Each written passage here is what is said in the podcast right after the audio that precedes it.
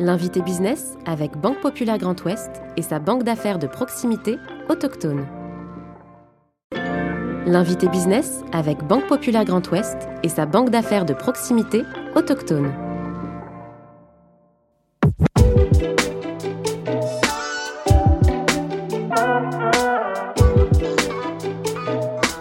Spécialisée dans l'industrie laitière, si l'entreprise est née à Plouvien, dans le Finistère. Le groupe familial compte aujourd'hui 1500 collaborateurs engagés dans une charte de qualité nutritionnelle. 25% des aliments produits sont bio et vendus dans plus de 80 pays. Le lait, son ingrédient phare, est collecté auprès de 550 producteurs locaux engagés dans les bonnes pratiques d'élevage. Sébastien Floch, directeur général du groupe Sil Entreprise, est aujourd'hui l'invité business. Je suis Clément Lessort et vous écoutez le podcast de l'invité business. Bonjour Sébastien Floch. Bonjour. Merci d'avoir accepté notre invitation dans, le fauteuil de l'invité business. On se retrouve pour cette interview, cet entretien au cœur des ateliers des, Capucins, dans le quartier de recouvrance à Brest. Ces ateliers de mécanique longtemps consacrés aux activités de, de l'Arsenal et qui ont été transformés pour devenir aujourd'hui le plus grand espace couvert d'Europe et puis un lieu de vie culturelle pour, euh, pour les Brestoises et les, Brestois. Euh, vous êtes le, directeur général du, groupe SIL. En 2019, euh, à votre arrivée dans cette entreprise, vous posez vos valises tout près d'ici, à quelques encablures de ces ateliers des, Capucins. C'était quoi le, besoin de retrouver, de renouer avec votre enfance, avec votre passé? Certainement, l'envie de peut-être aussi de, d'embrasser un combat commun, qui est le combat de nos grands-pères, de nos pères, ça lui de vouloir développer un territoire, de développer une certaine forme de richesse, et dans un état d'esprit qui est assez propre, euh, vous avez souligné sur le lieu, mais aussi à la région Bretagne, et peut-être encore plus euh, à la région brestoise. Vous qui avez d'ailleurs euh, beaucoup voyagé, travaillé à, l'étranger, qu'est-ce qui vous caractérise selon vous? Est-ce qu'il y a un ADN de l'entrepreneur, du, dirigeant breton? Je crois qu'il y, y, a cette volonté d'être d'incarner un territoire, d'incarner cette beauté du territoire, ce caractère long terme. Il y a aussi cette forme d'humilité devant le travail et, les échéances à, accomplir, parce que la Bretagne s'est toujours faite par elle-même, euh, contre les éléments, parfois contre la France parisienne, et, beaucoup de choses ont commencé en Bretagne. Il y a une devise qui dit « tout commence en Finistère ». Euh, véritablement, le destin des Bretons leur appartient et je dirais de toute époque, en toute époque, les dirigeants ont, eu conscience de ça et ont su prendre les actions et, je dirais, ont eu cette ambition-là. Aujourd'hui, d'ailleurs, prendre les rênes d'un groupe familial comme celui de, de c'était important pour vous. Vous êtes attaché à ces valeurs qui émanent de, de ce groupe familial? Pour moi, c'est essentiel parce que la famille, c'est le long terme. La famille, c'est la loyauté, c'est l'honnêteté, c'est une forme de traçabilité, une volonté de transmettre dans le temps long. Euh, aujourd'hui, je pense que le modèle familial est quelque chose qui ne s'oppose pas, mais en tout cas qui complète habilement et utilement les modèles plus capitalistiques, euh, euh, notamment liés au marché financier, qui ont leur utilité, bien évidemment, mais je trouve que ces deux dispositifs sont, très complémentaires, en effet. Et ça nécessite évidemment qu'il y ait une confiance totale entre le, les familles, je dirais, les familles fondatrices et le dirigeant, pour que tout puisse, tout puisse se faire en toute transparence et je dirais en forme d'union comment, vous avez gagné justement la, confiance de cette euh, famille euh, Comment vous êtes intégré dans ce groupe Justement en venant de l'extérieur, en ne portant pas euh, le nom des, fondateurs et puis en venant de, l'étranger? Alors, d'abord, je pense que ce sont des gens que je connais depuis longtemps. Et, dans les, caractères ou les sociétés familiales, j'insiste sur la notion du temps et de la longueur du temps. La confiance se gagne dans le temps. Et euh, Gilles Fallin, son président, c'est quelqu'un que je connais depuis une vingtaine d'années, avec qui on avait eu beaucoup d'échanges, euh, beaucoup de réflexions communes sur des développements. Et euh, le moment venu, quand il s'agit de, de transmettre ou de préparer la transmission, il a souhaité effectivement, avec l'autre famille fondatrice qui s'appelait Léon, mmh. choisir quelque part la personne qui leur semblait le mieux incarner à la fois leurs valeurs de, temps long et puis une forme d'ambition également, c'est-à-dire capacité effectivement à faire franchir à ce groupe un nouveau cap. C'est la feuille de route qu'on s'est donnée ensemble. Bon, alors justement, peut-être sans dévoiler la teneur ou la précision des conversations que vous avez aujourd'hui, quelles sont les, valeurs qui vous réunissent, quelles sont les, les conversations quand même que vous avez de temps en temps qui sont stratégiques pour le développement et la bonne conduite du développement de, cette entreprise? Euh, Trois éléments euh, qui reviennent de manière récurrente. Euh, véritablement le territoire. il n'est pas question qu'on imagine demain transférer un siège qui est aujourd'hui brestois à Paris ou ailleurs, le territoire est véritablement le premier point. Et dans cette notion de territoire, il y a beaucoup de choses. Il y a évidemment la localisation de nos usines, mais également la volonté effectivement d'être tout à fait connecté à un amont agricole qui est tout à fait présent chez nous et systématiquement présent au cœur de nos échanges. C'est le premier point. Le deuxième point, c'est euh, une forme d'humanisme, la volonté effectivement de pouvoir euh, enrichir euh, nos équipes, évidemment, et en talent et en quantité, mais toujours avec cette forme de bienveillance. J'appelle ça la bienveillance exigeante. On peut avoir cette même ambition, on peut avoir cette même capacité à être très exigeant d'un tiers, mais on peut le faire, je dirais, avec beaucoup d'amitié, beaucoup de, sensibilité. Et donc cette notion d'humanisme est quelque chose qui revient véritablement au cœur de, de nos enjeux. Puis le troisième, c'est l'ambition. Euh, nous, on a la prétention de dire qu'on euh, peut construire un groupe euh, de dimension nationale à partir de Brest.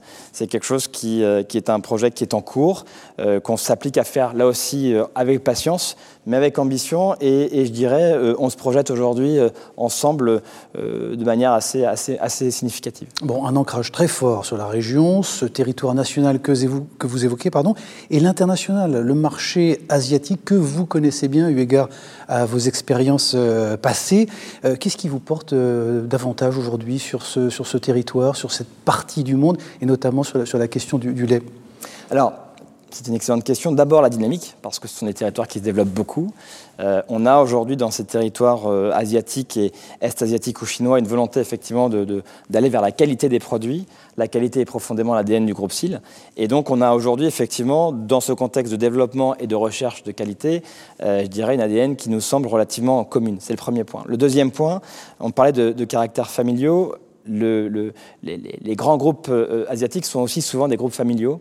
Et on considère aujourd'hui qu'il y a vraiment une capacité peut-être à construire des relations encore plus fortes, encore plus sur le long terme, effectivement, avec ce type de groupe.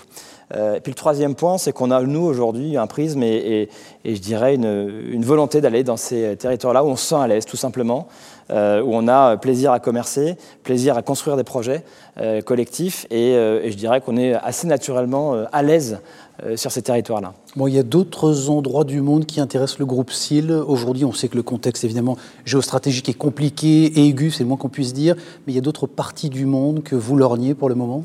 Alors, il y en a, il y en a deux, véritablement, sur lesquelles on est euh, beaucoup, beaucoup en réflexion et en projection. Première, c'est les États-Unis. Pourquoi? Parce que là aussi, on est sur un territoire d'exigence en termes de qualité et on pense qu'avec nos marques et la qualité de nos produits, sur lequel on reviendra tout à l'heure, euh, on a quelque chose qui est, nous sommes très compatibles, hein, notamment sur nos beurres legal ou nos, yaourts malo. Euh, et donc, on a effectivement une équipe qui est en train d'être construite et renforcée pour euh, se projeter sur ce territoire-là. Puis, on a un deuxième dossier qui est, qui est très chaud et qui est malheureusement, vous le signalez vous-même, effectivement un peu mis à mal par le contexte actuel, qui est l'Europe de l'Est, où on avait euh, des projets de développement, notamment en Pologne. On regarde, on a euh, des équipes qui sont sur place actuellement euh, pour effectivement projeter des emplacements industriels là-bas. Donc c'est quelque chose qui va sans doute mettre un peu en pause dans le contexte compliqué et complexe qu'on traverse actuellement. Sébastien Floch, vous pensez que c'est une parenthèse, cette crise? Quel regard vous portez justement sur cette conjoncture qui vous concerne directement dans vos activités en tant qu'industriel? Alors, euh, en termes géopolitiques, on n'est pas extrêmement brillant, je dirais, mais c'est sûr que cette situation est très préoccupante. On, craint euh, que ça s'installe dans le temps, euh, dans la mesure où aujourd'hui, effectivement, on a, on a, vraiment une vraie crise entre deux pays, avec effectivement cet enjeu européen derrière. En ce qui nous concerne directement, c'est-à-dire les impacts potentiels de cette crise sur notre groupe, ils sont relativement atténués dans la mesure où, depuis 2014, le premier embargo sur la Russie, nous avions cessé toute exportation dans cette zone-là. Donc en termes de chiffre d'affaires en tant que tel, nous ne sommes pas ou peu impactés. En revanche, euh, lorsqu'on va sécher un lait, lorsqu'on va effectivement euh, euh, créer ou fabriquer une poudre de lait, y compris les poudres infantiles, forcément, on a besoin de beaucoup de gaz parce qu'effectivement, c'est de température dont on a besoin. Donc on est très exposé à la partie énergétique et à l'échelle du groupe, c'est une inflation qui est très difficile à supporter. Bon, Sébastien Floch, 1500 collaborateurs que vous dirigez aujourd'hui, quatre divisions euh, métiers. Est-ce que c'est simple tous les jours d'être ce capitaine, ce directeur général d'autant d'entités, d'autant de collaboratrices et collaborateurs? C'est pas simple. Euh, c'est pas schizophrénique là de temps en temps. Non, c'est pas schizophrénique, c'est juste fatigant. euh, j'en, parlais avec Gilles Fallin, mon président, encore la semaine dernière. Je lui disais, je suis arrivé donc il y a trois ans. Et en trois ans, on a euh, finalement, euh, euh, dans le contexte du groupe, une usine qui a connu un incendie majeur. On a eu deux ans de Covid et maintenant il y a la crise effectivement ukrainienne. ce que je peux vous dire, c'est que c'est trois ans d'investissement, peut-être 15-16 heures par jour, tous les jours. je vais répondre un tout petit peu différemment à votre question. C'est pas difficile au sens collectif parce que je me bats, c'est une évidence, en tant que capitaine, comme vous l'avez évoqué, mais tout le monde se bat. Et, j'ai le sentiment que ces 1500 personnes que, vous évoquez sont, véritablement dans, le même bateau. Euh, tout à l'heure, j'évoquais la, notion de maillot d'entreprise bretonne. Ce maillot, on le porte collectivement à 1500 personnes, pour de vrai. C'est-à-dire que ce n'est pas euh, une vue de l'esprit que je vous évoque là, c'est euh, ce que je ressens profondément. lorsque j'arrive le matin, je vois des gens qui sont là pour se battre, qui se battent réellement, qui ont des vrais chiffres, des vrais résultats. Euh, sur ces 1500 personnes, il y a deux ans, il y en avait, trois, il y en avait 200 de moins, on était 1300.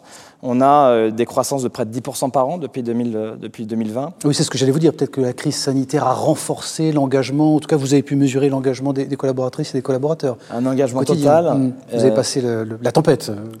Alors, pour moi, la tempête, elle est euh, toujours présente avec la crise mmh. ukrainienne. En revanche, euh, ce que je peux vous dire, pour reprendre votre métaphore euh, autour du monde de la voile, ce qui à Brest me semble bien pertinent, on a effectivement un équipage qui est mobilisé, qui est compétent, c'est-à-dire qui sait véritablement diriger un bateau et, chacun à son poste. et puis, on a cette envie de progresser. Et, vous parlez de la crise Covid. Ce qui est intéressant aussi, c'est qu'on voit que non seulement nos, nos collaborateurs, nos équipes sont mobilisées, mais au-delà de ça, on sent que le message qu'on fait passer sur le local, sur le territoire, sur la traçabilité et la qualité de nos produits est partagé par le consommateur. La crise a fait que notre consommateur veut trouver un produit de qualité dans lequel il va se, conforter, aller trouver quelque chose qui ait du sens pour lui.